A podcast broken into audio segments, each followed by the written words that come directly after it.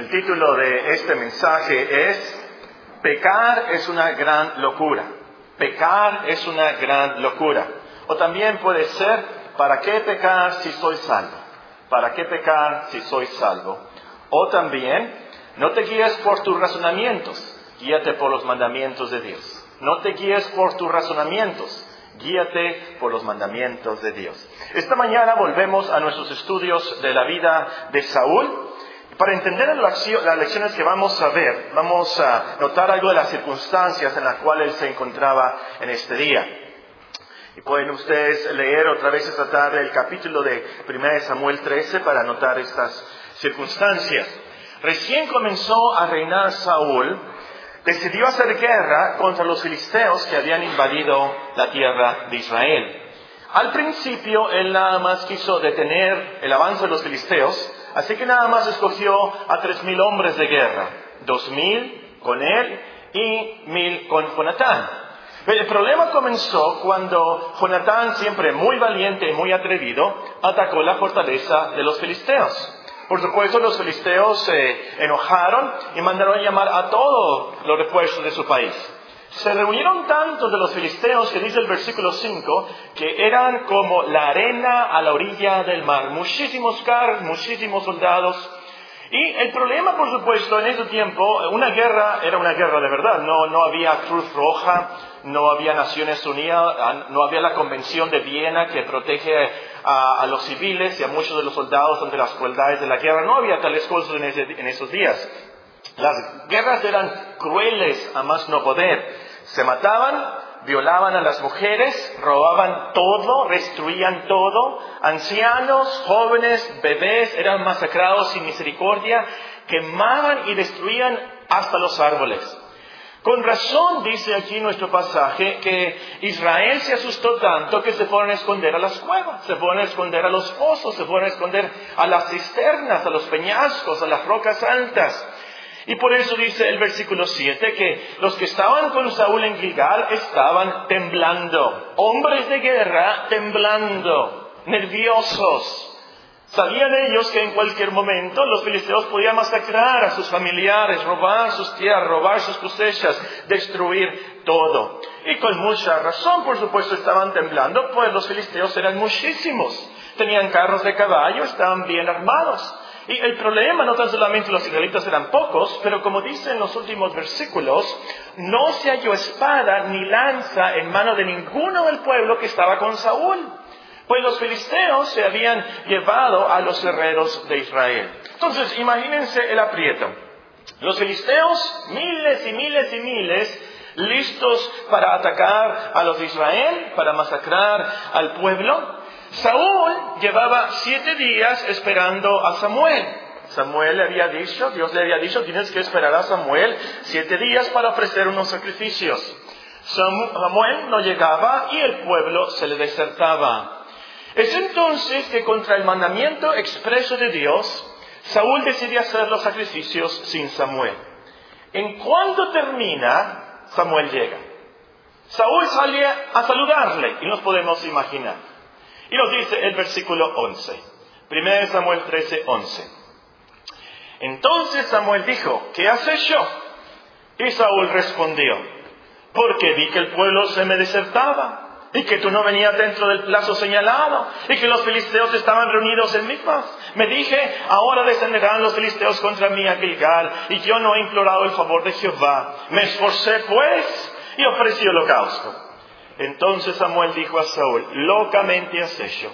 No guardaste el mandamiento de Jehová tu Dios que él te había ordenado. Pues ahora Jehová hubiera confirmado tu reino sobre Israel para siempre. Mas ahora tu reino no será duradero. Jehová se ha buscado un varón conforme a su corazón, al cual Jehová ha designado para que sea príncipe sobre su pueblo, por cuanto tú no has guardado lo que Jehová te mandó. En estos versículos nos encontramos el corazón del pasaje y las lecciones principales y es lo que vamos a ver en esta mañana. La primera lección es que nunca, nunca, nunca debemos permitir que las circunstancias nos provoquen a desobedecer a Dios. Nunca debemos de permitir que las circunstancias nos provoquen a desobedecer a Dios. Versículo 11 una vez más, noten. Entonces Samuel dijo, ¿qué has hecho? Saúl respondió, porque vi que el pueblo se me desertaba y que tú no venías dentro del plazo señalado, y que los filisteos estaban reunidos en Migmas, me dije, ahora descenderán los filisteos contra mí a Gilgal, y yo no me esforcé, y yo, y yo no me he implorado el favor de Jehová, me esforcé pues y ofrecí holocausto. Y todo eso era cierto. Lo que había dicho Saúl era cierto, las circunstancias eran tales, muy peligrosas, eran terribles el pueblo desertaba. Según el versículo 15, ya nada más le quedaban 600 hombres. Los filisteos atacarían en cualquier momento, ahí estaban. Samuel no llegaba. Y por eso Saúl desobedeció. Temió el peligro de las circunstancias en vez de temer a Dios. Siguió su razonamiento en vez de seguir el mandamiento de Dios. Es como el padre de familia. No tiene trabajo, hay mucha necesidad en su casa. Los niños le están, le están pidiendo para pagar la colegiatura. Ahí viene el de la renta y tiene la oportunidad de robar y roba. Roba contra el mandamiento de Dios por las circunstancias en que está. O es como un joven. Un joven ya tiene 30 años, no hay mujeres prospectas, siente que eh, se está ah, quedando viejo, los del consulado no le quieren dar visa porque es soltero. Entonces conoce a una muchacha muy bonita. Y además de rica, además de bonita, rica. Y además de rica y bonita, muy inteligente. Pero tiene un gran problema. Esa mujer no es creyente. Pero ya tiene 30 años. Y la muchacha está muy bonita y inteligente y es muy rica. Y el consulado no le quiere dar visa menos que esté casado. Contra el mandamiento de Dios, se casa con ella. Por las circunstancias. No, hermanos. Ninguna circunstancia está sobre los mandamientos de Dios. Debemos preferir morir antes que desobedecer a nuestro Dios. Debemos de tener la actitud de Job cuando dijo, el que, aunque Él me matare, aunque Él me matare, aún así en Él confiaré. Y recordemos que dentro de las circunstancias, de los peligros, lo que nos pasa, hermanos, todo eso está guiado por Dios a lo último. Él es soberano y controla todo y gobierna todo. Después vamos a ver qué pasó en este caso en particular. Pero recuerden la historia de Job. Tan mal que le fue. Tan horrible las circunstancias. Pero Dios estaba atrás del telón, guiando todo. A lo último, Dios se manifestó como un Dios, nos dice en Santiago, lleno de misericordia y compasión. Manifestó su soberanía y al último hasta recompensó a Job el doble. Y te voy a decir en esta mañana, usted va a tener mucha paz, mucha, mucha, mucha paz. Cuando entiendas que no pasa nada sin que Dios lo permita y lo guíe para tu bien. No pasa nada, absolutamente nada. Ni un cabello cae de tu cabeza, ni un pajarito cae. Eh, a menos que sea de Dios. Todo, todas las circunstancias de este mundo son guiadas por Dios. A veces las circunstancias van a ser muy graves y peligrosas. Pero Dios así las pone a propósito, con, un, eh, una meta en particular para su cristiana. Por ejemplo, en la vida de Abraham. ¿Se acuerdan lo que le pasó a Abraham? Ofrece a tu hijo, a tu único hijo Isaac, y todas las circunstancias tan difíciles. Pero Dios la tenía para probar su fe y su amor para con Dios. En la vida, muchas veces vas a tener que decidir entre tus razonamientos y los mandamientos de Dios. Lo más seguro para nosotros es seguir los mandamientos de Dios. No podemos ser pragmáticos, hermanos, no podemos actuar conforme las circunstancias. ¿Por qué? Porque a lo último nosotros somos pecadores, nosotros somos débiles, necios. Y de hecho, nuestra interpretación, nuestro razonamiento es siempre falible. ¿Por qué? Porque no sabemos todo. Saúl no sabía lo que iba a pasar. No sabía lo que iba a pasar. En el capítulo 14, lo próximo, lo próximo que estudiamos, eh, y, cómo Dios dio todas las cosas a lo último para el bien del pueblo de Israel. Nosotros no sabemos qué va a pasar en un año. Nosotros, no sabemos qué va a pasar mañana. Si va a venir otra princesa más bonita y más rica y más inteligente que la que vimos y que no era. Y esta es creyente y piadosa y santa y sabe cocinar y, y enseñar a los niños y... Nosotros.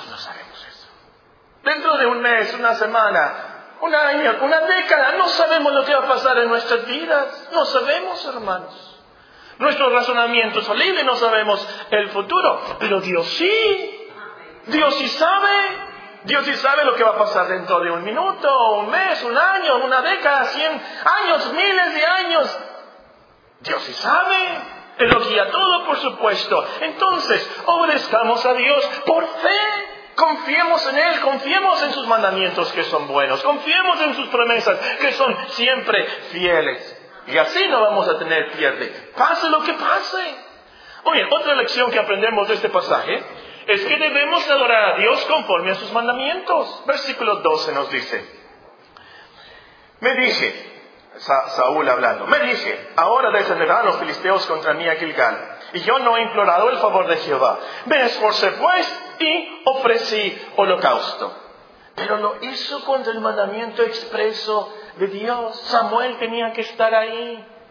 Nosotros siempre debemos adorar a Dios, implorar su favor, buscar a Dios conforme a sus mandamientos. Y noten, hermanos, Saúl no imploró a los ídolos, no estaba buscando a Baal o a Zerot o algún ídolo de ese tiempo.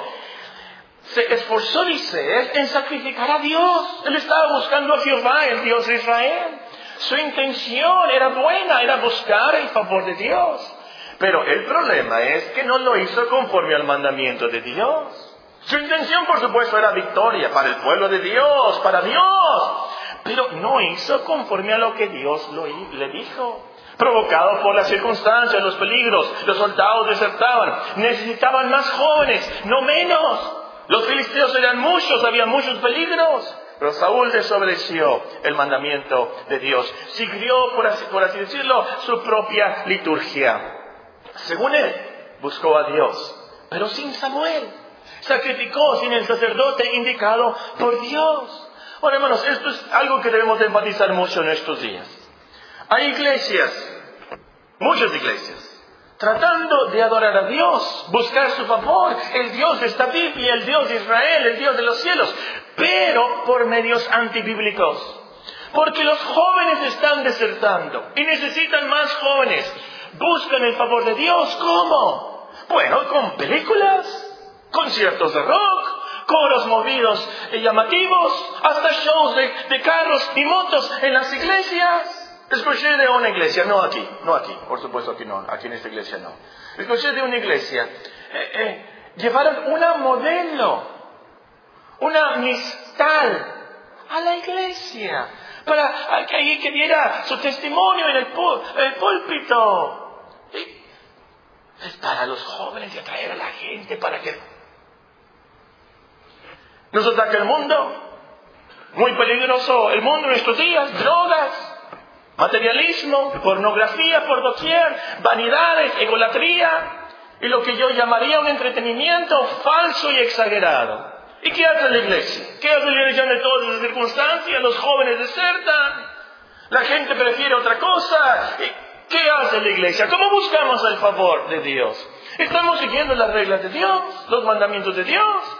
Vamos a la cruz, vamos al Evangelio con nuestro sumo sacerdote, Cristo Jesús. ¿Qué es lo que hacemos? Muchos siguen sus razonamientos. El pragmatismo. ¿Sí saben qué es el pragmatismo? Bueno, si funciona, así hazlo. No se trata de eso. No se trata del pragmatismo. No se trata de lo que le gusta a la gente. Y hermanos, una vez más, quiero subrayar aquí. No dudo de la sinceridad de muchos pastores y predicadores y de iglesias que quieren una victoria para Dios su intención es buena. Pero hermanos, tenemos que obedecer el mandamiento de Dios. Tenemos que esperar en Dios, predicar su palabra, seguir sus mandamientos, creer en sus promesas. No podemos ofrecer nuestros holocaustos de terapias mundanas sin Cristo. No podemos ofrecer los holocaustos de activismo y decisionismo sin Cristo. No, no, no, no, no. Tenemos que ofrecer conforme a lo que Dios dice. Tenemos que buscar su favor, implorar su favor conforme a lo que Él nos manda. No podemos ofrendar cosas extrañas y añadir cosas de nuestra imaginación o superstición a los cultos, a las actividades de la iglesia, si Dios no las manda. Por más buena que sea nuestra intención, si lo hacemos contra los mandamientos de Dios, pecamos, pecamos. No olvidemos lo que le pasó a los hijos de Aarón. Los hijos de Aarón eran buenas personas. Y van a ser los, los próximos somos sacerdotes ellos. Muy piadosos. Pero Dios no había mandado ese incienso y ofrecieron algo que Dios no mandó y él los fulminó. En este caso, Saúl pudiera muy bien haber dicho, bueno, aquí están otros levitas. Aquí están otros hombres santos y piadosos. Él pudiera haber dicho, bueno, Samuel, no es necesario, aquí hay otros mediadores. Yo puedo hacer el holocausto, yo puedo sacrificar a Dios y puedo orar a Dios. Pero Dios le había dicho, tienes que esperar a Samuel. Y al nivel personal de cada uno de nosotros, hermanos, esto nos debe de llevar a siempre buscar a Dios a través de Cristo. Por así decirlo, el Samuel de Samueles. El que fue pedido de Dios especialmente, el deseado de las naciones, como dice el profeta. Lo que significa Samuel, está bien, el pedido de Dios. Y el gran Samuel de Samueles es Cristo Jesús. No podemos implorar el favor de Dios sin Cristo. Él es el único mediador. Dios no te escuchará a menos que te acerques por los méritos de Cristo y su sacrificio. Tercera lección. La tercera lección del pasaje es que sin una obediencia de corazón, las actividades religiosas no sirven de nada. Sin una obediencia de corazón, las actividades religiosas no sirven de nada. Aquí en este pasaje vemos como Saúl ofreció holocaustos, sacrificios, sus actividades religiosas del día. Pero lo ofreció sin obediencia de corazón. No obedeció a Dios. Las ofreció lo último supersticiosamente, como si en sí el sacrificar fuera algo mágico y fuera algo eficaz. No, no, no, no, no. Dios no se agrada de ningún sacrificio, de ninguna actividad religiosa que no sea de corazón y de acuerdo a su mandamiento. Es como cuando los filisteos, ustedes pueden leer esto en los primeros capítulos de Samuel. Los filisteos atacan a Israel. A Israel se le ocurre, bueno, hay que traer el arca de Jehová, hay que traer el arca, el arca de pacto.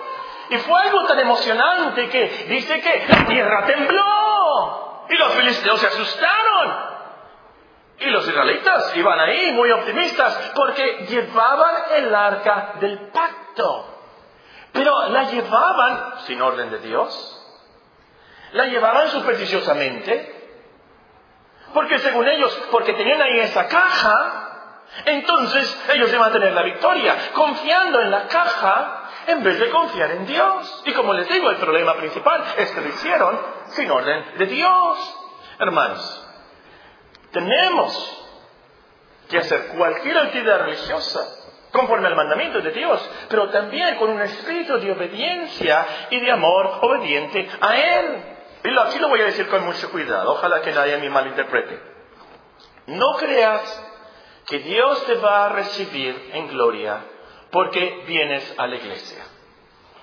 No creas que Dios se agrada de ti nada más porque te bautizaste y tomas la Santa Cena. Si no lo haces de corazón, si no lo haces en obediencia por amor a Dios, no sirve de nada. Ah, pues yo no voy a venir a la iglesia. Ah, pues yo no voy a leer la Biblia. Yo no voy a tomar la Santa. Yo no voy a orar. No, no, no, no, no. Si no lo haces es peor. Caes en más pecado.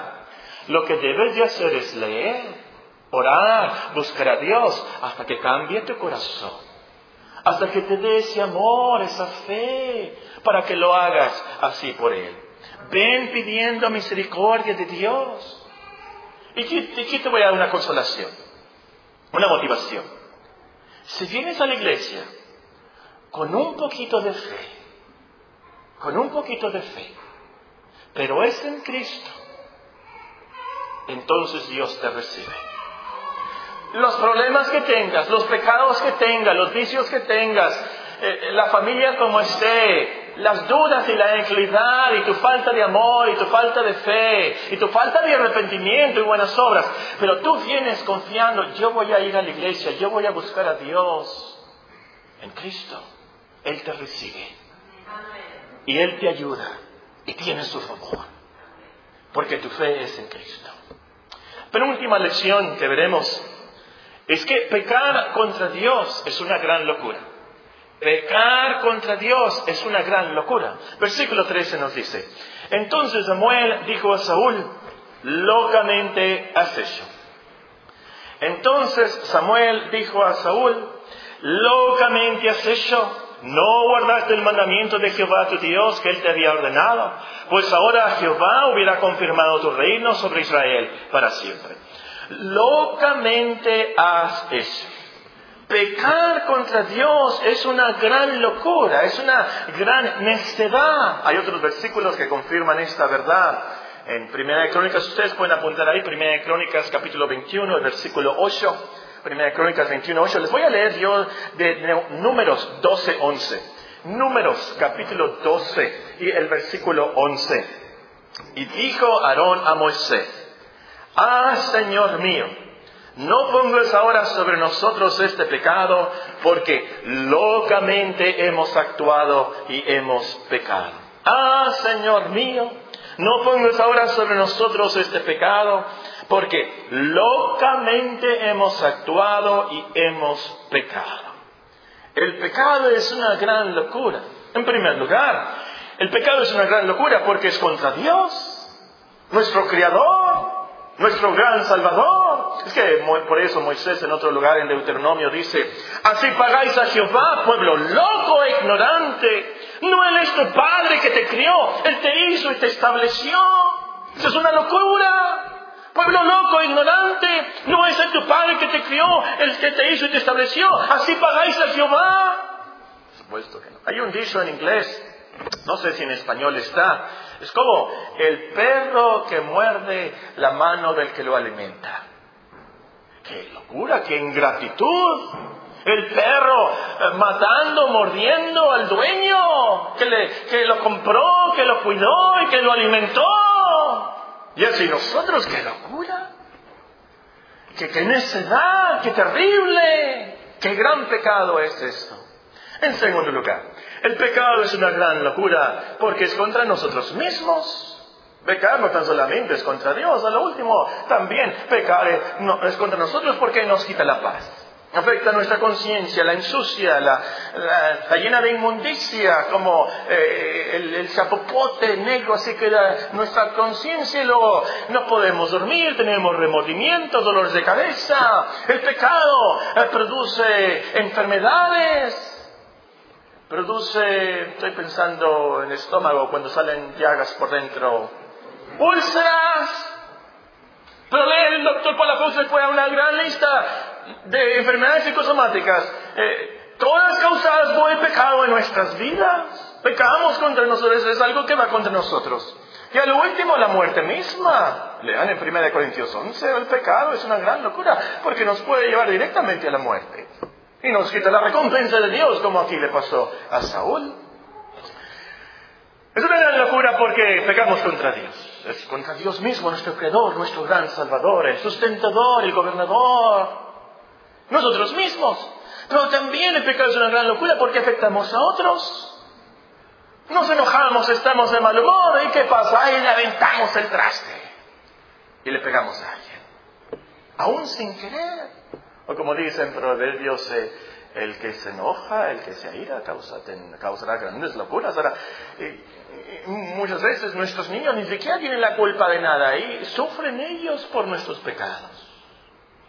¿Cuánto los afectamos? Puede ser, aunque nosotros no es directamente contra ellos, pero ellos ven las cosas malas que hacemos y al rato se quieren apartar de Dios. No quieren seguir los caminos de Dios. Mire, yo no quiero ser un hipócrita como él. Yo no quiero ser un hipócrita como ella. No, no, no, no. Otros, nuestros vecinos, nuestros amigos en la escuela. Pues yo nunca voy a la iglesia de él. Porque mira, ¿Los afectamos? Por supuesto, el pecado es una gran locura. Entonces, entonces, al ser tentado, piensa, esto es una gran locura si hago esto. Antes de ver esa página del internet, esto es una locura si yo hago esto. Antes de gritar al esposo, esto es una gran locura si yo hago esto. Antes de desobedecer a tus padres, esto es una gran locura si yo hago esto contra Dios. Antes de dejar los trastos sucios en la casa, esto es, es un gran pecado antes de pensar en alguna excusa para no venir a congregarte. Esto es un gran pecado contra eso. Es, eh, es una locura. Yo no puedo hacer esto. Canta, ¿verdad? ¿Para qué pecar? ¿Para qué pecar contra Dios si ya tengo tanta luz? ¿Para qué pecar si Dios me ha dado tanto en Jesús? ¿Para qué pecar? Y ahora, por supuesto, mucho, no nos metas en tentación, mas líbranos del mal. Y estamos estudiando esto en Romanos. ¿Cómo es que no pecamos contra Dios? ¿Cómo hacemos? ¿Qué le hacemos? Lo que estamos estudiando en Romanos 7. Y, y todo cristiano quiere eso. Una de las cosas que te va a ayudar mucho es pensar, e, el pecado es grave, horrible. El pecado es una gran locura. La última lección que notaremos de este pasaje es que Dios siempre provee para su pueblo. Dios siempre provee para su pueblo. Vean el versículo 14. Versículo 14. Mas ahora, Samuel le dice a Saúl, mas ahora tu reino no será duradero. Jehová se ha buscado un varón conforme a su corazón al cual Jehová ha designado para que, sea, para que sea príncipe sobre su pueblo, por cuanto tú no has guardado lo que Jehová te mandó. Jehová se ha buscado un varón conforme a su corazón, al cual Jehová ha designado para que sea príncipe sobre su pueblo. Saúl pecó y no aprendió su lección, siguió desobedeciendo, como vamos a ver. Fue desechado al final. Él era un rey conforme al corazón de los hombres. Ya vimos esto desde el principio. Pero Dios había preparado, había designado un varón conforme a su corazón para que guiara a su pueblo. Dios tenía ya preparado a un príncipe, como dice el texto, que nunca fallaría. Siempre haría la voluntad de Dios. Ustedes conocen la historia. ¿Quién fue después de Saúl? David. David, el rey David. Pero David falló, ¿que no? Sí, falló mucho. Adulterando, asesinando, no amonestando a sus hijos, censando al pueblo. Nosotros conocemos esa historia también. ¿Cómo es entonces David el príncipe? ¿Cómo es eh, David ese hombre, ese varón conforme al corazón de Dios? Bueno, a lo último la historia eh, nos dice que este texto se trata del gran hijo de David, Cristo Jesús.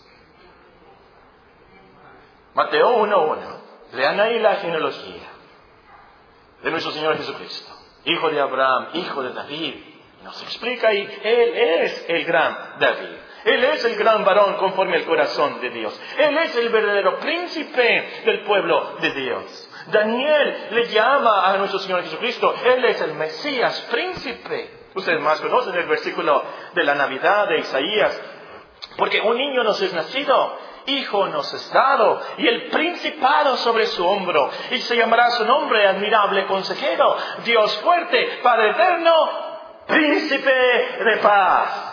Y Pedro por eso puede decir a los judíos, eh, Dios de nuestros padres levantó a Jesús, a quien vosotros matasteis colgándole en un madero. A este Dios ha exaltado con su diestra por príncipe y salvador, para dar a Israel arrepentimiento y perdón de pecados.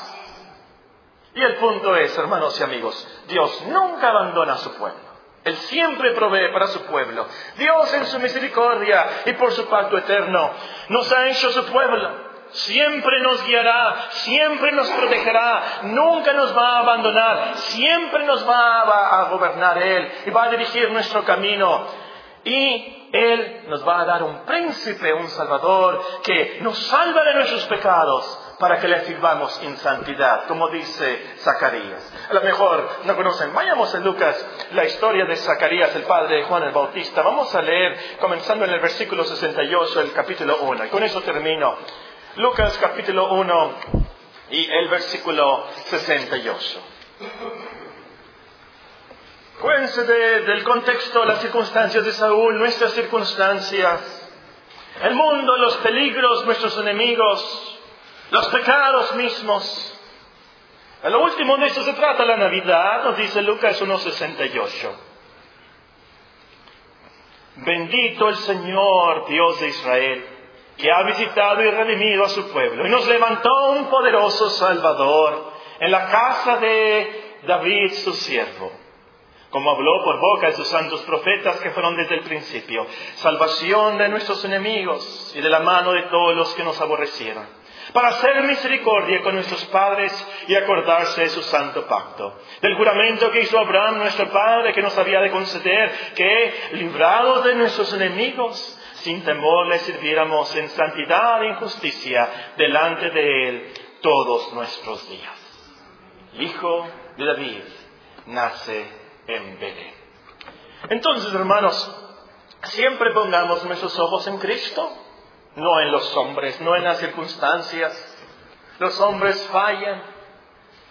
Esta Navidad demos gracias a Dios porque nos ha levantado un poderoso príncipe salvador. Y tengamos mucha esperanza para la vida. Tengamos mucha esperanza para las circunstancias tan difíciles que se ven. Y vamos a ver después qué pasó en 1 Samuel 14.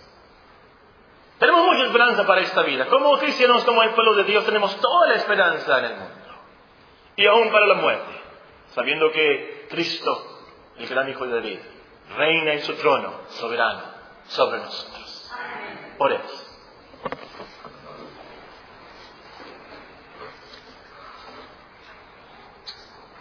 Pecar es una gran locura. ¿Para qué pecar si soy salvo? No te guíes por tus razonamientos, guíate por los mandamientos de Dios. Padre Celestial, te damos gracias por estas promesas de tu palabra. Gracias por el gran varón conforme a tu corazón, nuestro Señor Jesucristo. Nos gobierna, nos atrae a ti mismo, nos guía, nos ayuda, nos protege, provee lo que necesitamos en esta vida.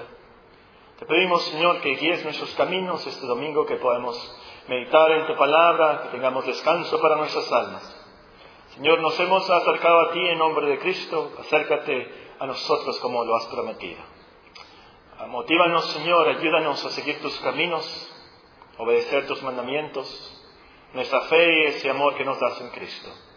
Te pedimos por nuestros niños, por nuestros hijos, que ellos aprendan del Evangelio. Pedimos, Señor, por aquellos que no están con nosotros, atráelos a ti mismo.